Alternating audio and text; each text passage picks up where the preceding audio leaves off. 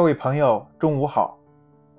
欢迎您继续收听由萝卜花为您带来的《孩子的品格》一书，第三章抗逆力。今天我们分享抗逆力形成的三要素。尽管每个人都具有抗逆的潜力，但却需要得到后天的促进和培养才能发挥出来。国际抗逆力研究计划曾就抗逆力的形成方式和其影响因素进行了研究。其中一项研究就是父母、其他关系亲密的人及孩子自己要怎么做才能增强孩子的抗逆力。研究者得出的结论认为，以下三个方面可以在一定程度上帮助孩子形成和增强抗逆力。三个方面分别是：我有，即 I have；我是，也就是 I am；第三个就是我能，也就是 I can。首先，我有，也就是 I have，主要指的是孩子从家庭或社会环境中获得的心理安全感，比如来自父母或其他长辈的鼓励、良好的同伴关系。安全的校园环境等，可以从以下三个方面做起。第一是与孩子建立亲密的连接，在孩子的成长过程中，能有并且至少有一个成年人与孩子建立亲密的链接，并能为孩子提供稳定的照料和有效的情感关注，给予孩子一定的理解和支持，这些可以在一定程度上。增强孩子的抗逆力。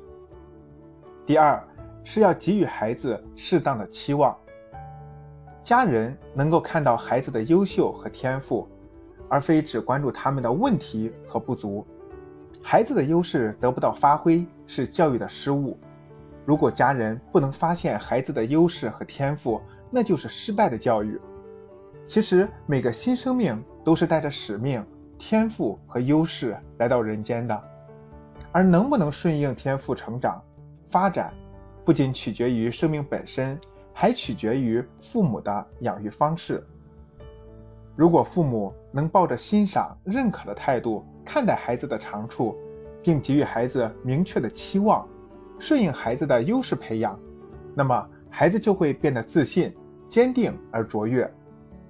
相反，如果父母看到的只有孩子的缺点和不足，并且不断批评指责，那么孩子就会陷入深深的自卑，对外界的一切都缺乏信心，甚至觉得自己就是个失败者，随便一点小挫折就可能将他击垮。第三是多为孩子提供参与各种活动的机会，要让孩子有机会与他人多接触，并建立联系，发展兴趣，从中获得宝贵的生活经验。而且，作为各种活动的参与者，他们也拥有决策、计划和帮助他人的机会。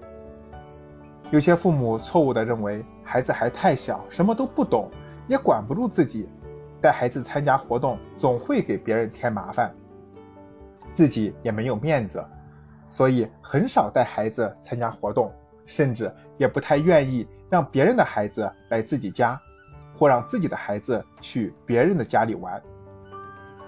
这种做法是十分不正确的。孩子天性中自带强烈的参与动机与学习动机，正是通过这些参与和学习，慢慢建立相对比较完整的世界观和亲社会观念。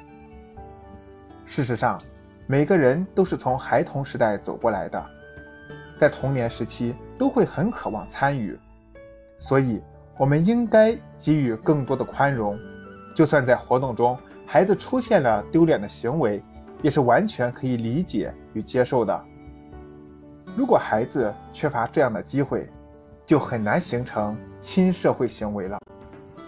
主播认为刚才的三点十分重要，如果感兴趣，也欢迎各位听友重新再回放再听一遍。